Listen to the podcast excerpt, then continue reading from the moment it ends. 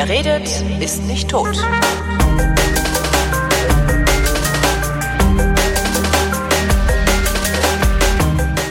Willkommen zu Stunde 2 im Leistungskurs Politikunterricht, selbstverständlich mit Thomas Brandt, meinem Lehrer. Hallo Thomas.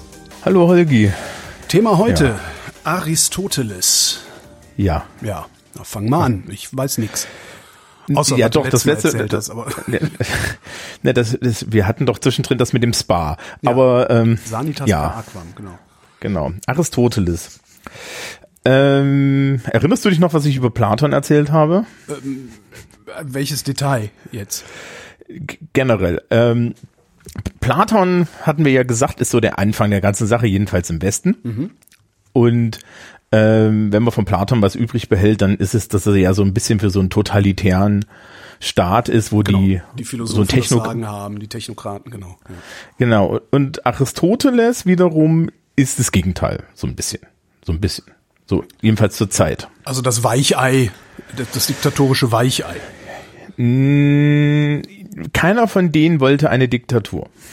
Aber du hast gesagt, ähm, mit diesen ganzen Sachen, insbesondere mit Platons Lehre, ist es relativ simpel, eine Diktatur zu rechtfertigen, wenn ich mich recht entsinne. Ja, na, wir müssen so ein bisschen Begriffe, also totalitär heißt nicht unbedingt alles Diktatur, ne? Okay, also stimmt, es, ja. ähm, Kapitalismus also, ist auch äh, totalitär, ja. Ähm, Anarchien sind totalitär in einer Anarchie musst du nämlich an, äh, musst du nämlich immer in der Politik sein. Du kommst aus Politik nicht raus, wenn mhm. es keine Regierung gibt, die für dich Politik macht. Mhm, stimmt. Und, und damit wird totalitär, ja.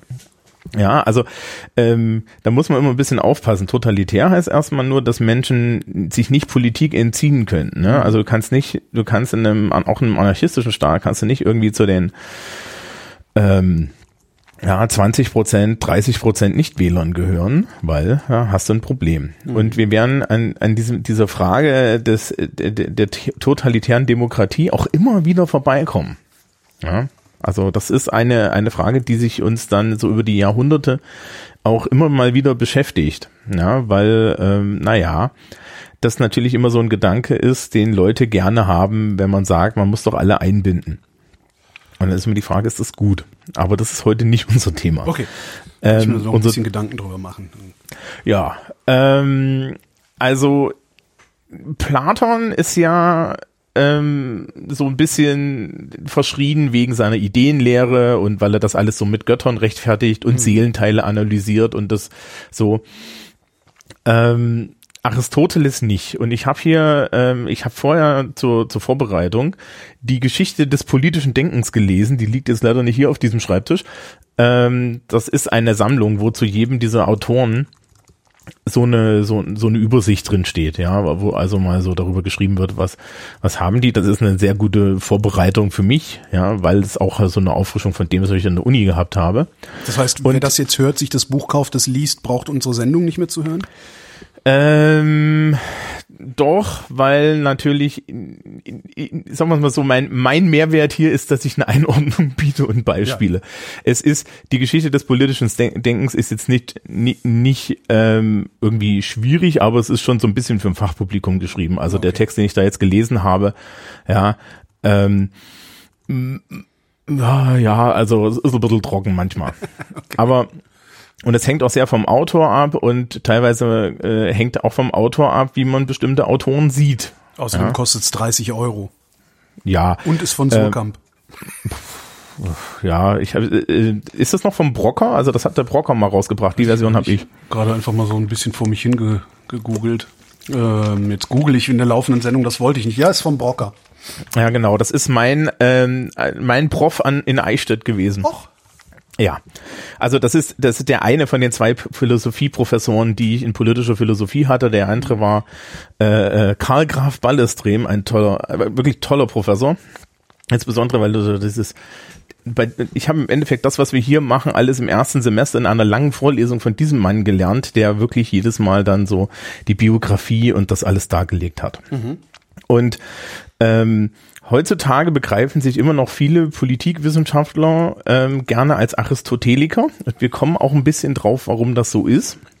Aristoteliker. Mhm. Ja, mein, mein, einer meiner anderen Professoren hat das in, in der Einführungsvorlesung der Politikwissenschaftler gesagt, es gibt im Endeffekt so zwei Richtungen der Politikwissenschaft. Das eine ist die Systemlehre, also so eine trockene äh, empirische Analyse und das andere ist ein normativer Ansatz. Mhm. Der normative Ansatz äh, ist mit Aristoteles verbunden. Okay. Ja, also Warum gerade mit Aristoteles? Aber vielleicht erzählst, du- äh, erzählst du erstmal, was, was, was Aristoteles überhaupt wollte, dann kommen wir vielleicht von alleine drauf, warum das damit Äh, verbunden ist. Genau, also wir kommen da nicht dran vorbei. Ähm, und ich habe diesmal ein Zitat aus diesem Buch mitgenommen. Also der Text über Aristoteles, das sind ja unterschiedliche Autoren, die da schreiben, ist von Ottfried Höffe. Und der ähm, stellt am Anfang so den Gegensatz zu Platon dar und hat diesen wunderschönen Satz, im Gegensatz zu Platon, ähm, ja, Aristoteles argumentiert begriffsdifferenzierend und anthropologisch, sozialtheoretisch, institutionstheoretisch und mit Verfassungsvergleichen. Und das musste jetzt als, Fo als Folie dazu haben wir Platon, der sagt, Menschen haben bestimmte Seelen und die mit den goldenen Seelen sollen herrschen. Mhm. Und wer die goldene Seele hat, sag ich. Ja, das auch. Also du, du siehst schon, Aristoteles gilt sehr oft als Folie zu Platon. Ja, ähm, er, er ist der Begründer der empirischen Wissenschaft, der Idee, dass man Dinge messen kann. Ja. Er ist äh, der, er, er ist Arzt gewesen und alles Mögliche und ähm, auch in der Philosophiegeschichte ist das so ein Ding. Ja, man merkt schon, ich glaube, wer die Platon-Folge hört und die Folge hört, merkt schon, auf wessen Seite ich bin. Ja. Ähm, was ihn mit Platon eint, ist, dass er eine am Ende tatsächlich so ein, einen idealen Staat entwirft. Oder besser, wie kann man eine Polis nach seinem Wunsch gestalten? Nur, dass er anders ansetzt. Sind alle, alle Individuen äh, in diesem Staatsgebiet Mitglieder der Polis oder ist das auch wieder Na. unterteilt? Die Sklaven nicht, die Frauen nicht, die. Genau, also äh, äh, das muss man den ganzen Autoren, ja, den ganzen Philosophen zu der Zeit zugute halten. Ähm, du findest fast nichts bei Aristoteles darüber, dass jetzt Sklavenhandel oder Sklavenbesitz schlecht ist. Du findest nie wenig bei ihm zum Thema Frauenrechte oder so. Aber Okay, da wir da, aber mit leben, weil war halt so, ähm, ja, okay. Genau, also ich, ich glaube, der, der Matthias von Hellfeld macht auch immer den Hinweis, dass man heutzutage immer sagen kann, ja, das ist alles unerträglich ungleich, aber man den Leuten dann auch die Gnade ihrer Historizität zusprechen Genau. sprechen muss. Er nennt es immer anders. Er sagt immer, wir sitzen halt hier mit Bier und Chips auf dem Sofa und beurteilen das. Und das dürfen wir nicht. Ja.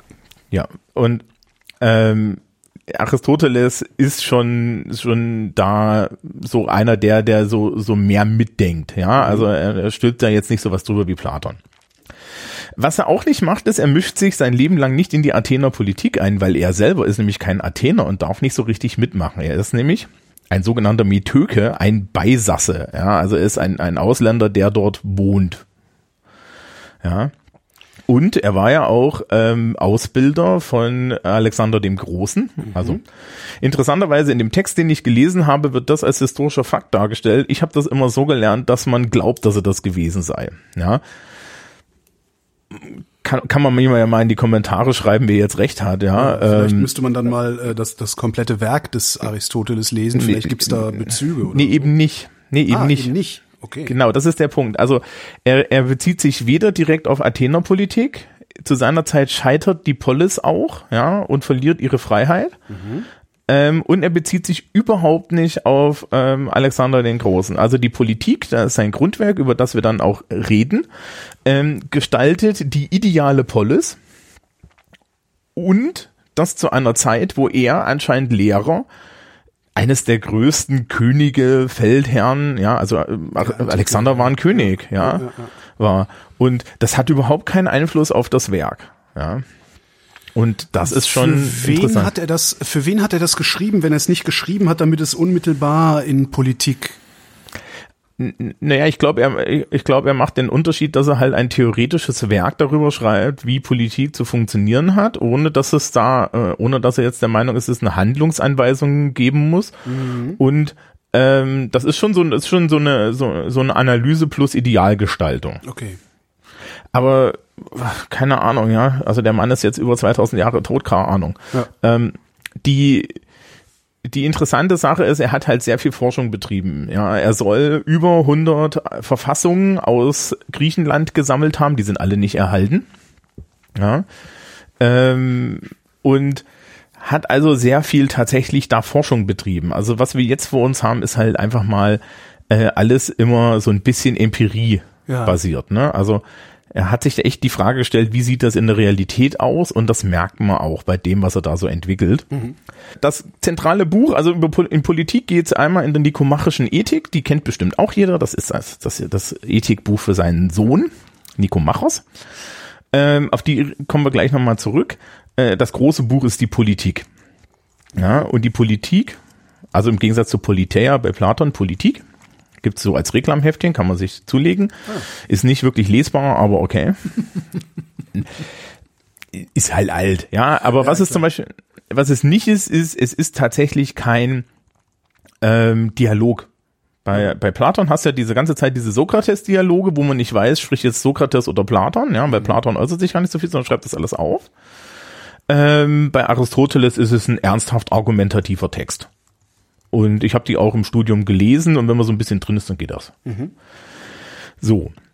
Und er baut jetzt im Endeffekt da seine, seine, seine, seine ganze Theorie auf und ein Großteil der Politik ist eigentlich wirklich erstmal Analyse und Theoriekonstruktion und am Ende stellte sich dann die Frage nach der relativ besten Verfassung. Und auch nur nach der relativ besten Verfassung. Das Nicht heißt, er nach der damals besten. Schon, damals schon verstanden, dass es die beste nicht geben kann.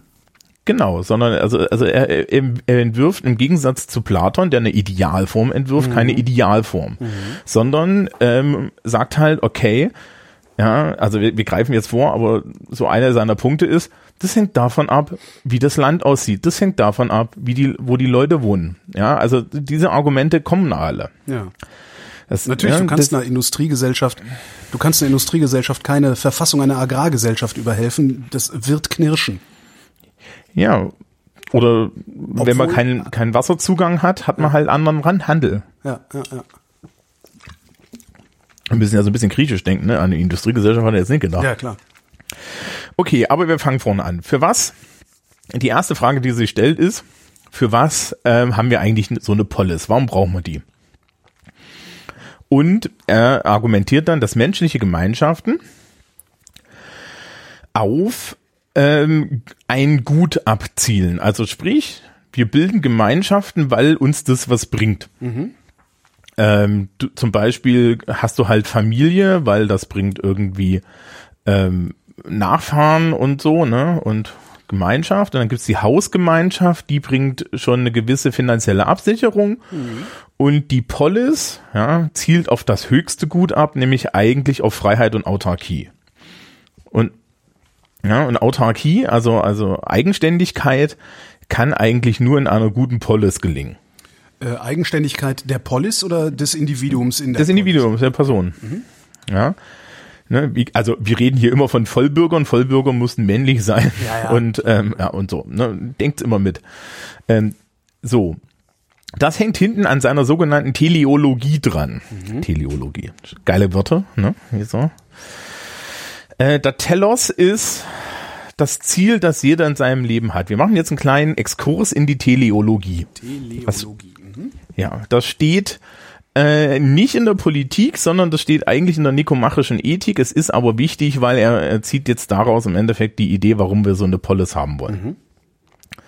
So, ähm, ge generell jeder Mensch hat ein Ziel und laut Aristoteles ist das Ziel eines jeden Menschen ein gutes Leben zu haben. Okay. Können wir uns, kann ich, kann, ja, kann ich mich drauf einigen, ja. Ist dann halt immer die Frage, was ich, was ist mein gutes Leben, was ist dein gutes Leben? Das, das da ist dann der Unterschied, ne? Genau. Ähm, und er sagt, so als politische Idee, sagt er, das kann es nur in der Polis geben, weil die mir halt eine größtmögliche äh, Freiheit gibt, unter anderem. Ja. Ähm, aber auch geht es da schon um Absicherung. Also das ist ganz interessant in dem in dem Text von von Ottfried Höffel, der kontrastiert das dann seitenweise mit äh, mit Thomas Hobbes, ja, wo wo man also schon sehen kann, also Hobbes ist ne knapp 2000 Jahre später, 18. Jahrhundert, 17. Jahrhundert. Ja, und auch äh, die beiden haben die beiden haben beide so die Frage, des Naturzustandes dann, und bei Aristoteles ist es noch so, dass er sagt, naja, die Menschen wollen eigentlich ein gutes Leben haben, während Hobbes da viel, viel pessimistischer ist. Aber man höre irgendwie in einem Dreivierteljahr zu, wenn wir mal überhaupt reden. ähm, und äh, also dein Telos im Leben, sagt er, ist eigentlich das, äh, ist eigentlich erfüllt, wenn du das tust, was du am besten kannst, weil das macht dich 100% glücklich und bringt der Gemeinschaft am meisten. Ja, was stimmt, selbst wenn du nichts besser kannst als spazieren zu gehen, dann gehst du halt den ganzen Tag spazieren und störst die anderen aber nicht dabei, etwas Produktives zu tun. Du denkst wie ein Mensch des 21. Jahrhunderts. Ja. Ja. Er, er, spazieren gehen würde, würde Aristoteles gar nicht so nehmen, ja, weil Aristoteles der Meinung wäre, wenn du spazieren gehst, dann denkst du dabei Ja. und dieses Denken führt zu etwas. Ja, Ja, ach, äh, stimmt. die, wir, wir, wir sind jetzt hier kurz, kurz dabei. Das hat weniger mit seiner politischen Philosophie zu tun. Aber wenn man da mal genau reinguckt, stellt man fest, dass die Idee von Aristoteles eigentlich 180 Grad das Gegenteil davon ist, wie wir heutzutage den Menschen begreifen. Ja? Heutzutage ist dein Telos immer fremdbestimmt. Oder viel fremdbestimmt. Ja. Ja, wir können ganz, ganz vielen Menschen ja nicht sagen, tu das, was du am besten kannst, sondern tu das, von, wir, von dem wir glauben, dass es den größten wirtschaftlichen Mehrwert hat. Die Polis ist im Grunde die Ökonomie ne? oder die ökonomische Sphäre ist zur Polis geworden, so gesehen. Ja, das Lustige ist ja, ähm, ähm, die Ökonomie gibt's bei Aristoteles auch, ne? Das, weißt, du, weißt du, was Ökonomie eigentlich heißt? Nee.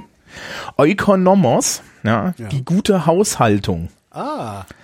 Ja, ähm, und das ist diese Zwischenstufe. Ich habe ja vorhin von der Hausgemeinschaft geredet und Aristoteles redet auch länglich über die Ökonomie, nämlich darüber, wie ich meinen Hausstaat gut verwalte, sodass alle versorgt sind. Ja. Die Polis ist oben drüber. Die Polis ist die Frage, wie gestalte ich das Gemeinwesen so, dass möglichst viele Leute möglichst autark und so weiter sein können. Also, wie, Also wie, wie gestalte ich das Gemeinwesen so, dass eine gute Ökonomie in ihm möglich ist? genau, für mein Haus und so. Ja.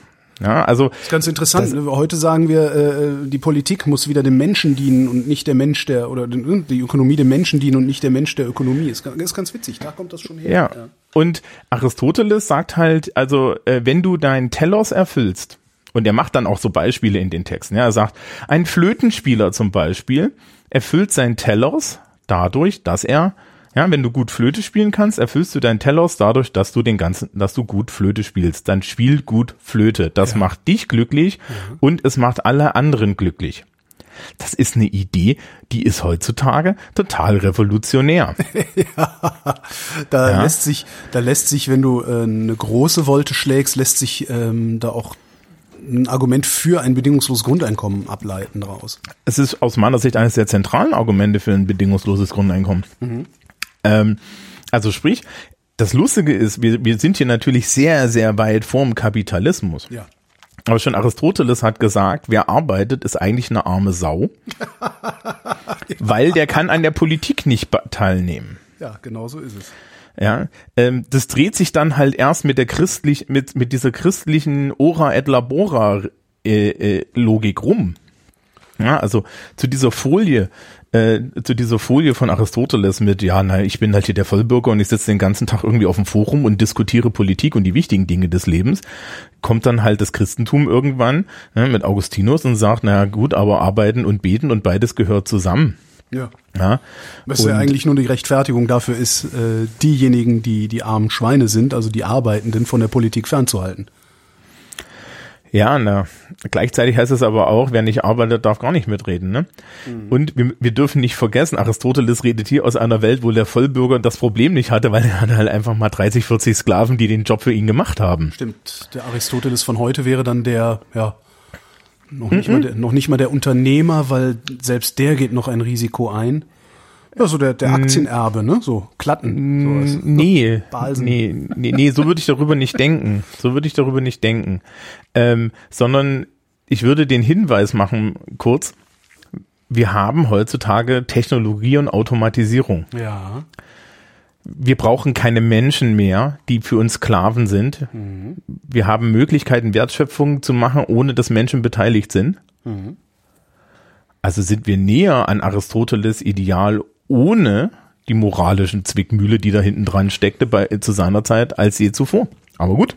Gleichzeitig scheitern wir aber auch daran, die Rationalisierungs- oder Automatisierungserlöse so umzuverteilen, dass wir mehr Individuen an dieser Polis teilhaben lassen können.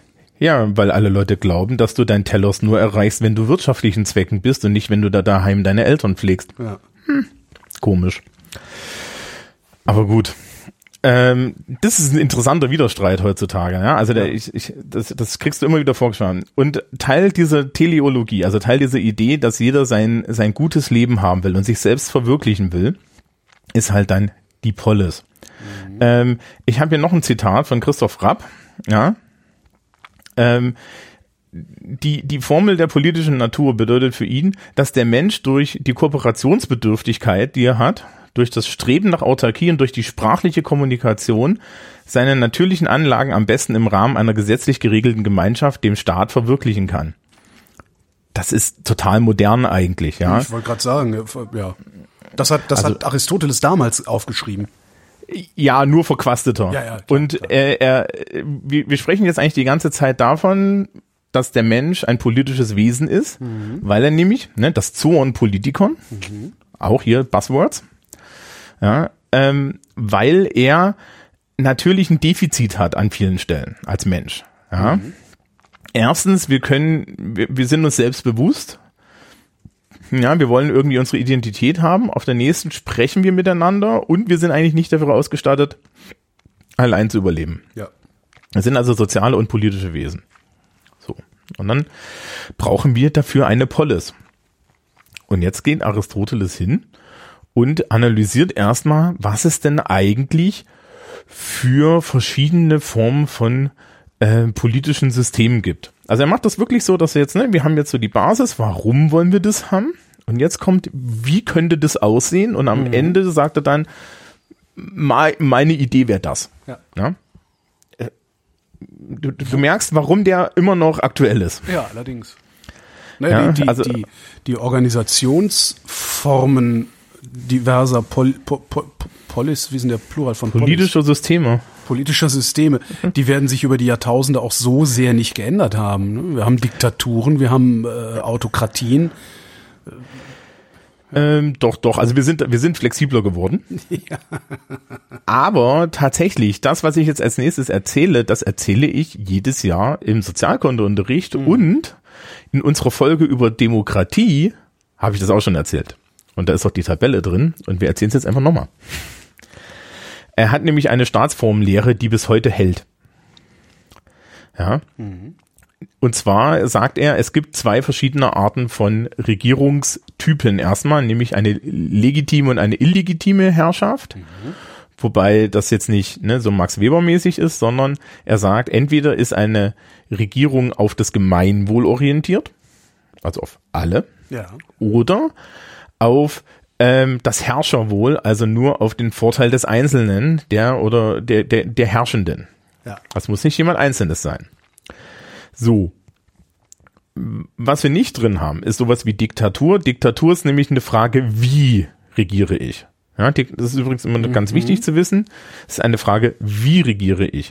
Ja, die Diktatur des Proletariats ist theoretisch eine Diktatur aller gegen alle. Ja. Theoretisch, praktisch nicht. Ne?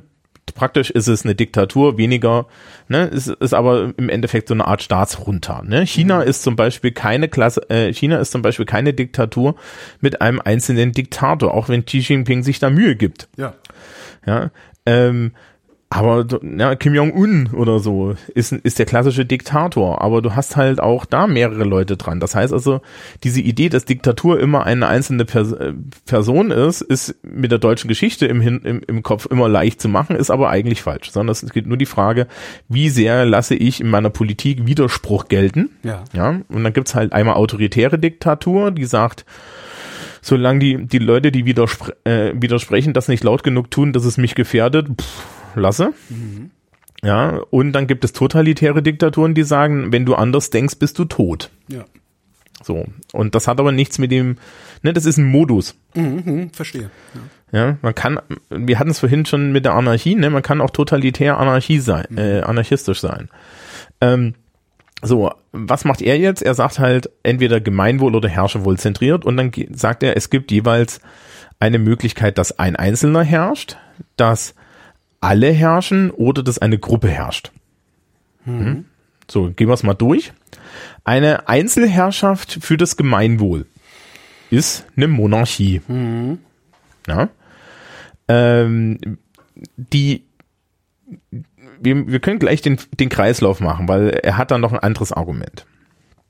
Ja. Ähm, was passiert in Monarchien? Sie sind meistens erbbasiert und irgendwann kommt jemand an die Macht, der ist nicht ganz so fit. Ja. Der wird dann zum Herrscherwohl neigen und das wird dann von der Monarchie zur Tyrannis. Ja. Ja, das ist ganz interessant, wenn ich das in der Schule so an die Tafel schreibe, la- la- lasse ich die Leute eigentlich immer die Begriffe raten und die sagen an der Stelle immer Diktatur. Ja, hätte ich jetzt Ja. auch gesagt. Ja, aber wir haben es ja gerade schon diskutiert, Diktatur ist der Modus, nicht, nicht die Menge. Ne? Ja. So, äh, so ein Tyrann wird immer ungerechter und normalerweise findet sich dann eine Gruppe von Leuten, die räumt ihn weg und dann hast du eine Gruppe von Leuten, die fürs Gemeinwohl regieren und das nennt man eine Aristokratie. So, das machst du aber nur, also Macht korrumpiert Genau. und dann hat man irgendwann eine Oligarchie.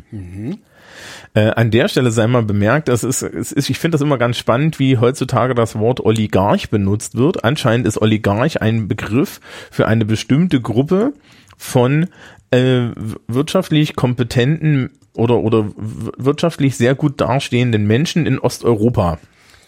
Ja, Ja. ist ganz witzig, ne? Also ich Ja. finde auch, also wenn wenn wenn es diese Oligarchen gibt, dann gibt's die aber hier bei uns auch. Und da bin ich dann wieder bei Susanne Klatten. Ja, der gehört einfach mal die Mehrheit an BMW. Was ist denn das anderes als eine Oligarchin? Zumindest Ja. im, im osteuropäischen oder von uns osteuropäischen Sinne. Da hast du halt auch Leute, denen, die kontrollieren, kontrollieren äh, eine ganze Industrie oder, oder Teile eines Industriesektors äh, und haben enormen Einfluss auf politische Entscheidungen. Das ist hier bei uns im Westen nicht anders. Jo. Genau. Das ist aber genau der Punkt. Ne? Es ist eine Frage des Blicks. Und Also wir haben Mitbestimmung in den Fabriken. Ja, äh, ja, natürlich. Und im Kapitalismus hat der Kapitalist keinerlei Eigeninteresse. Genau. Ähm, so. So eine Oligarchie kann eigentlich nur dadurch gelöst werden, dass den Oligarchen die, das Volk hochkommt. Und dann stellt man, also was man halt feststellt, ist, ja, wenn einer herrscht, mh, setzen wir mal eine Gruppe hin, ah, hält auch nicht, na, dann müssen wir es halt alle machen. Und wenn alle herrschen, nennt man das eine? Demokratie. Eben nicht. Nee, eine Republik. Ähm, Politie. Politie? Politie. Man, ähm, wir kommen gleich darauf, warum das so ist. Die Politie, in der herrschen alle. In der Demokratie, da herrschen die vielen. Das Demos, der Pöbel. Das, die Demokratie ist das, äh, ist die, ist nämlich die herrscherwohlorientierte Regierungsform ähm, der Politie. Weil Aristoteles sagt schon, ja, Moment mal, ja, wenn wir jetzt hier verschiedene Stände haben, ne, wenn wir hier verschiedene Leute haben, dann müssen wir auch alle mitnehmen. Wenn jetzt einfach nur ne, die unteren 50 Prozent Deutschlands Politik für sich machen und den Rest dann verhungern lassen, ne, also man, man, man darf Kapitalismus kritisch sein, wie man möchte, und das ist auch vollkommen okay. Aber stell dir vor, du hast halt einfach mal so ein, so ein, so ein da noch so ein revanchistisches Element drin. Nach dem Motto, ja, äh, wir zerren jetzt diese, wir zerren jetzt diese Menschen alle aus ihren Willen heraus und erschießen sie, so Ja. die Idee, ne? Oder, oder wir enteignen sie alle. Ja. Hm? Ne? Wir enteignen sie alle, dann hast du so die schlimmste Variante, die man sich da vorstellen kann. Ne? Das ist dann Herrscherwohl für den Pöbel, also Herrscherwohl für die vielen. Und äh, die Regierungsform sagt aber alle. Ja, also wir müssen auch alle mitnehmen. Wie der Ausgleich zwischen denen ist, ist eine ganz andere Frage. Ja? Ja. Ähm, die, das heißt also, da macht er den Unterschied. Jetzt hast du schon was festgestellt. Was passiert, wenn, das, wenn, wenn, wenn, der, wenn der Pöbel äh, am meisten herrscht? setzt sich irgendwann mal jemand an die Macht und nimmt das alles wieder in die Hand, weil es ja unerträglich und dann haben wir wieder eine Monarchie. Mhm. Ähm, und das ist der Verfassungskreislauf, der wird uns dann auch nochmal bei Cicero beschäftigen. Aber auch Aristoteles sagt schon, eigentlich braucht es immer eine Mischverfassung. Es braucht immer monarchische Elemente, es braucht immer aristokratische Elemente und es braucht immer Polity-Elemente. Mhm. Weil wenn du eine der reinen Formen nimmst, wird's immer radikal. Ja. Und er ist gegen Radikalität. Ja, also er ist dafür, dass der Scheiß funktioniert. Ich finde das sehr sympathisch. Ja, also ja.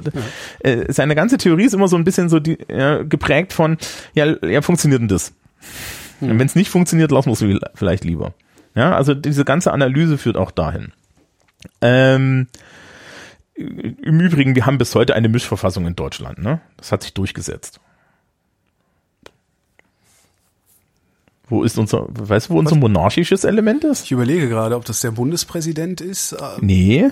Aber nee, nee, der, hat, der nee. ist ja machtlos. Ähm, Genau, nee, Angie ist es, also die, die Bundeskanzlerin. Stimmt, Weisungskompetenz und so, ne? Ja, ne, das ist Ja, unsere, ja, das ja. ist unsere Wahl. Also, ne, wir haben halt, wir haben das alle, alle und äh, viel, viel, viel mehr alle als, als im alten Griechenland, Mhm. äh, wählen unsere Wahlaristokraten. Mhm. Das ist der Bundestag. Und unsere Wahlaristokraten wählen sich dann einen Wahlmonarchen. Mhm. Und die sind alle voneinander abhängig. Ja. Aber wo sind die Oligarchen? Ne, die Oligarchen, die, Oligar, die Oligarchen ist, ist theoretisch der, der, der einmal, einmal dieser Lobbyring, der ums Bund, um Bundestag drum Ah, okay, geht. ja, ja. Ja, wir, wir reden hier davon, dass es eine legitime, dass du, dass du, dass du die legitimen Formen mischt, die gemeinwohlorientierten Formen mischt, damit Mhm. du, damit du eine Stabilität in der Bevölkerung hast. Also in, in der Fehlt Politik. Aber, fehlt aber noch die Tyrannei, also fehlt noch der Tyrann im Staate. nee, eben nicht. Du sollst nur die netten Sachen mischen, Ach so, okay. um die anderen zu vermeiden. Okay, verstehe, ja. Also sprich, alle dürfen in Deutschland wählen. Ja, ähm, auch wenn ich letztens erst wieder gehört habe, dass wir mittlerweile irgendwie so radikale Liberale haben, die sagen, man soll doch bitte das Wahlrecht daran äh, daran koppeln, ob Leute Sozialversicherung Versicherung kriegen oder nicht. Ne? Ja, also das, das wäre dann das krass. Gegenteil. Hast ja immer irgendwie solche, solche. Ja, weiß ich nicht. Die, die haben das auch noch nicht ganz verstanden.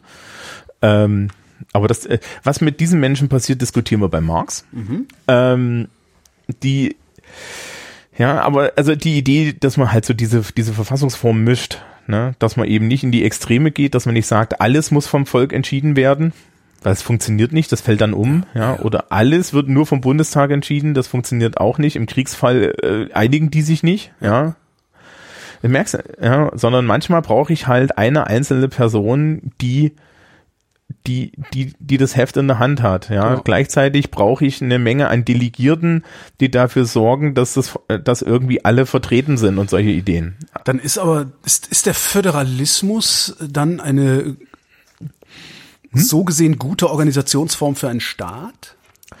In dem Föderalismus ist ja nochmal was anderes. Föderalismus ist die Idee, dass wir das fünfmal nebeneinander machen, Ja. um unterschiedliche kulturelle Gegebenheiten. Ich glaube, die deutsche Argumentation dafür. Also Föderalismus hat halt den Vorteil, dass du nochmal ähm, eine extra Ebene von, von politischer Verantwortungsdiffusion einziehst. Ja, was, was Also- uns also gelegentlich, uns Gewaltenteilung. gelegen- ja, aber was uns gelegentlich auf die Füße fällt, weil der Föderalismus nicht schlagkräftig genug ist, zumindest nicht schnell genug zuschlagen kann, wenn etwas zuzuschlagen ist. Ja, aber dafür habe ich auch dann wiederum meinen Wahlmonarchen. Und zwar habe ich den auch wieder überall. Das, es, die, stimmt, die die, die Bundeskanzlerin müsste sich einfach nur mit den Ministerpräsidenten der Länder zusammensetzen, sich schnell einigen und dann könnte man zum großen Wurf ausholen, der über die gesamte Bundesrepublik. ja, ja, aber da ist doch auch die, da, da ist doch auch die Sache, die Rollenverteilung ist doch klar. Also es gibt halt schlicht und ergreifend eine klare Rollenverteilung und Subsidiarität. Das ist doch überhaupt nicht so, dass die sich da irgendwie einigen müssen. Es gibt klare Kompetenzen für die Bundeskanzlerin, ja. Und da kann die durch, da kann die mit ihrer Mehrheit im Bundestag auch durchregieren, wenn sie das möchte. Macht Ja, sie im ja, auch. Bundestag. Aber die Länder haben ja bestimmte Kompetenzen, äh, in die der Bund nicht einfach so reinreden kann. Polizei, Bildung, äh, Teile des Gesundheitswesens. Ja, aber ist es denn so schlimm, dass da- ist es denn so schlimm, wenn wir da eine gewisse äh, eine, eine gewisse Differenzierung haben? Er kommt drauf an, was gerade los ist. Ne? Wenn wir in den März 2020 gucken und äh, kurz vor einer möglichen Pandemie mit dem Coronavirus stehen, wäre es vielleicht sinnvoll, wenn aus dem Bundestag heraus oder sogar von der Kanzlerin ausgehend eine Quarantäne übers Land gelegt werden könnte. Und ich glaube, sie kann das gar nicht. Doch, doch, sie kann das. Ach echt? Ja, na klar. Ach guck. Das ist ja nicht das Problem. Ja, du kannst halt von dieses äh, Subsidiarität funktioniert in beide Richtungen. Ja. Also natürlich, natürlich hat, äh, äh, natürlich gibt es in jedem Bundesland ein Gesundheitsministerium, ja. Aber es gibt halt auch ein Bundesgesundheitsministerium. So, und da ist das angelegt. Und der Bundesgesundheitsminister ist, jedenfalls, wenn ich das auf das Schaubild schaue, was ich da in Sozialkunde regelmäßig meinen Kindern hinlege, der, äh, der Richtlinienkompetenz der Bundesregierung unter, äh, unterlegen. Und das, äh, das, das ist eine Verordnung. Das Ah, ist okay. eine Kabinettssitzung. Da guckt Frau Merkel rüber zu Herrn Spahn und sagt, Jens, ja, Hau rein. wir machen jetzt äh, ich hätte da äh, ich hätte da überhaupt nicht so viel Sorge. Okay. Ja, das Problem ist halt nur ähm, der politische Wille.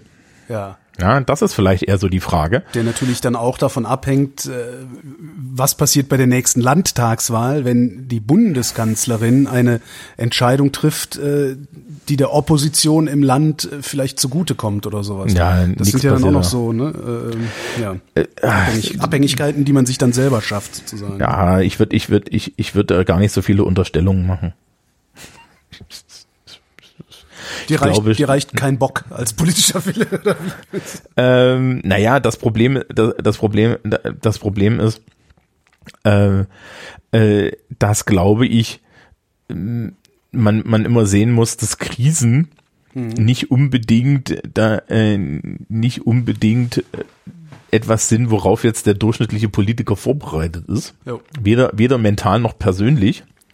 Und ähm, das Personal, was sich in den letzten Jahrzehnten da so angesammelt hat, ist ja primär Personal, das, ist, das sich eher dadurch rekrutiert hat, dass es übrig geblieben ist, als dass es elitär aussortiert wurde aufgrund Ja. seiner elitären. Da sind wir dann übrigens, ne, also da wären wir dann eher so bei Platon. Vielleicht brauchen wir mal mehr Leute mit goldenen Seelen. Ähm, äh, ich hatte in der Platon-Folge schon den Hinweis gemacht, dass wir uns als Bevölkerung bitte nicht, bitte nicht darauf versteifen sollten, von Politikern mehr zu erwarten von uns, weil Politiker sollten uns repräsentieren. Ja, ich Und wenn wir der Meinung sind, dass- da drauf. Ja, ja, das ist, das, das, das ist in Ordnung. Aber die Frage ist dann, wie, wie, wie rekrutierst du diese Menschen? Und wenn die schlauer sind als du, ist das erste, was die sich denken, den Scheißjob mache ich nicht. Ja. Ja. Weil da kann ich ja mehr Geld verdienen woanders. Ähm, wir kommen ab, aber wir sind äh, äh, bei, eigentlich bei der Frage, die Aristoteles am Ende stellt, nämlich die, die, die relativ beste Verfassung. ja. Und da gibt es ganz, ganz viele Dinge. Das Wichtigste ist, er sieht sie haupt, hauptsächlich partizipativ. Also er möchte, dass möglichst viele Menschen mitarbeiten und beteiligt sind, weil je mehr Menschen beteiligt sind, desto einfacher ist es oben, ne, dass die, dass die Polis das höchste Gut erreicht. Ja. Ne? Das heißt, er ist für einen starken Mittelstand. Er Überraschung. Ja. Ich- Ich habe ja gesagt, ne? Also es ist nicht, es ist jetzt nicht neu die Idee. Nee. ne? Das hat- was Neues ist halt, dass Millionäre wie Friedrich Merz sich als Mittelstand bezeichnen. Ne? ich, hatte- ich hatte die Diskussion auch letztens, ähm, wo, wo ich dann wieder darauf hinweisen musste, dass ich als äh, Single-Mensch mit Lehrergehalt zur Oberschicht gehöre. Ja, klar. Und mir das wenigstens bewusst ist. Ach, das ist, das ist Friedrich Merz auch bewusst. Der äh, weiß nur halt auch, dass die Anhänger, die zu mobilisieren, er in der Lage ist, blöd genug sind, ihm auf den Leim zu gehen. Ja, also ähm, gegen, weiß ich nicht. Der wäre übrigens ein guter Typ, um, um so eine Tyrannis auszuprobieren. Äh, sorry. Äh, das ja. Gucken wir mal, Ähm. vielleicht kommen wir da ja noch hin. Ne?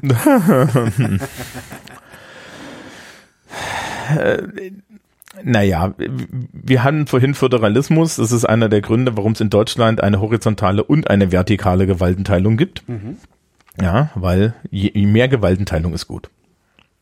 Ja, es ist nicht unbedingt so beweglich, aber wie gesagt, dafür hat es andere Vorteile. Ähm, ja, also das ist eigentlich so die große, dieses große Werk von Aristoteles. Ne? Okay. Ähm, er, er lässt sich tatsächlich bei der Verfassung primär darüber aus, wie so, ein, so eine Gesellschaft aufgebaut werden muss für einen idealen Staat und so weiter. Also er, er geht gar nicht so sehr daran an, jetzt wie das politische System aussehen muss, sondern sagt erstmal, ja, ähm, wie muss denn eigentlich die Gesellschaft verfasst sein, mhm. dann am Ende. Und sagt halt auch, also er hätte eigentlich, er äußert sich halt überhaupt nicht darüber, wie jetzt, äh, äh, wie jetzt der beste Staat aussieht, sondern er äußert sich sehr viel darüber, wie man, äh, wie ein Gemeinwesen gestaltet werden muss, damit halt äh, das Telos der möglichst meisten Menschen erfüllt ist. Ja. Und das ist noch ein weiter Weg, ne? Ja, aber es ist gar nicht so schwer. Das ist, ich, ich denke auch gerade, wie, wie ich das ausspreche, es ist noch ein weiter Weg, fällt mir auf, dass letztendlich du das in der Bundesrepublik prinzipiell äh, schon ja. hast. Also du bist prinzipiell in der Lage zu tun, was du willst. Oder was du am besten kannst. Ähm, es ist im Zweifelsfall ist, ich sag mal, der, ja, der Start äh, mit großen Schwierigkeiten verbunden. Aber wenn du sagst, ich, ich kann am besten spazieren gehen und nachdenken, dann bist du in, tatsächlich in der Lage, dich in der Bundesrepublik Deutschland in die Lage zu versetzen, den ganzen Tag spazieren zu gehen und nachzudenken es ist halt anstrengend, weil es im Zweifelsfall, du musst dein Abitur machen, du musst Philosophie studieren gehen im Zweifelsfall und möglicherweise kommst du aus Verhältnissen, in denen es weder üblich ist, dass ein Abitur gemacht wird, noch dass genug Geld da ist, einfach so ein Abitur zu finanzieren. Aber prinzipiell geht das. Und das ist schon mal sehr viel wert eigentlich. Ne? Ja, also was ihn halt zu seiner Zeit nicht interessiert hat, sind unsere Wirtschaftslogiken. Ja, klar. Ja, aber was ich ganz spannend finde, ist zu sagen, ein politisches System sollte ne, Kooperationsbedürftigkeit mhm. unterstützen. Ja, das bedeutet auch, es die Polis darf eigentlich niemanden ausschließen. Ja, ähm, Autarkie, das Streben der Autarkie äh, des Einzelnen. Ja, also mir eine größtmögliche Freiheit gewährleisten und Eigenständigkeit und unter Gewährleistung größtmöglicher Freiheit und Eigenständigkeit für jeden anderen auch. Ja, natürlich. Und deswegen brauchst du dann halt eine gesetzliche Regelung, weil dann, dann müssen wir nämlich, wir müssen dann nämlich sagen, okay, wie, wie regeln wir denn jetzt unsere Gemeinschaft so, dass möglichst viele Leute möglichst ihr Telos erreichen? Ja. Und ähm, darüber ist dann die nächsten 2000 Jahre nachgedacht worden, denke ich mal. Ne? Ah, eben nicht. Oh. Also wir gucken jetzt schon mal so ein bisschen nach vorne. Also ähm, unser nächster Denker wird Marcus Tullius Cicero. Mhm.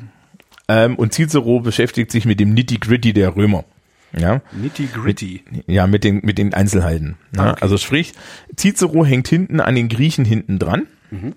Und adaptiert es für die Römer und beschäftigt sich viel mit Staatsaufbau. Mhm. Und dann ist in Europa knapp 500 bis 700 Jahre Ruhe. Dunkel. Fast 1000. Das ist Wahnsinn, oder? Genau. Und der nächste Mensch, mit dem wir uns wieder beschäftigen, ja, also wir gucken vielleicht noch mal kurz bei Augustinus rein, da muss ich noch mal schauen, ähm, ne, um ein, den ersten christlichen Denker zu haben. Ja. Aber der nächste Mensch, mit dem wir uns ernsthaft beschäftigen als politischer Philosoph, der wieder auftritt und über Politik nachdenkt, in dieser Art, wie Aristoteles über Politik nachgedacht hat, ist ein gewisser Thomas von Aquin. Ach, okay. Und Thomas von Aquin ähm, ist nicht nur berühmt dafür, dass er so dick war, dass man ihm ein, ein Loch aus dem Tisch ausgesägt hat. ja. Du, du kriegst halt auch immer die Inhalte von mir. ähm, sondern Thomas von Aquin fing an, über Politik nachzudenken, weil er die Politik von Aristoteles gelesen hat. Oh. Das heißt, wir knüpfen bei, bei Thomas von Aquin. Der knüpft unmittelbar an Aristoteles an. Genau, er nimmt dann die aristotelischen Ideen und setzt sie in einen christlichen Kontext. Ich bin sehr gespannt, weil Thomas von Aquin kann ja eigentlich nicht im luftleeren Raum an Aristoteles anknüpfen, sondern er muss ja die tausend Jahre oder zumindest die, die dokumentierte Geschichte bis zu seiner Zeit, zu seiner Philosophie, muss er dann ja irgendwie sehen oder davon beeinflussen. Ich bin, ja, da bin ich sehr gespannt drauf. Ja, ja du machst da aber den Fehler, es gibt einen Grund, warum wir die tausend Jahre eigentlich nicht haben. Und derselbe Grund ist der, warum Thomas von Aquin da nichts hat. Nach dem Römischen Reich, also jetzt kurz, mhm. ja, und Matthias von Hellfeld ist weitaus besser darin, dir das zu erzählen, als ich das zu erklären. Nach dem, äh, nach dem Zerfall des Römischen Reichs ist äh, insbesondere in den Gegenden, in denen wir heutzutage so wohnen, ja, mhm. einfach mal Zappenduster. Ja. Aber und auch das, das, auch das muss Thomas von Aquin ja gesehen haben. Der hat ja eine Gesellschaft vorgefunden. Ja, ja, und nachgedacht die, hat. Und, und das ist alles das, was du dann klassisches Mittelalter hast, ne? Ja, mit, ja, mit. Ständegesellschaft und so weiter. Und diese Ständegesellschaft im klassischen Mittelalter ist genau dasselbe, was Aristoteles auch schon, in, schon hatte. Ja, sogar noch verfestigter. Mhm. Ne? Also an, an Demokratie im attischen Sinne ist überhaupt nicht zu denken. Ja. Ja. Nimm mal nicht zu viel vorweg. Ja, ja, nee, nee, zum nee, Nachzudenken nee. gerade. Ja. So, nächste Sendung Cicero. Genau. Alles klar. Thomas, vielen Dank. Ja, tschüss. Und euch danken wir wie immer für die Aufmerksamkeit. Hausaufgaben gibt's keine. Genau.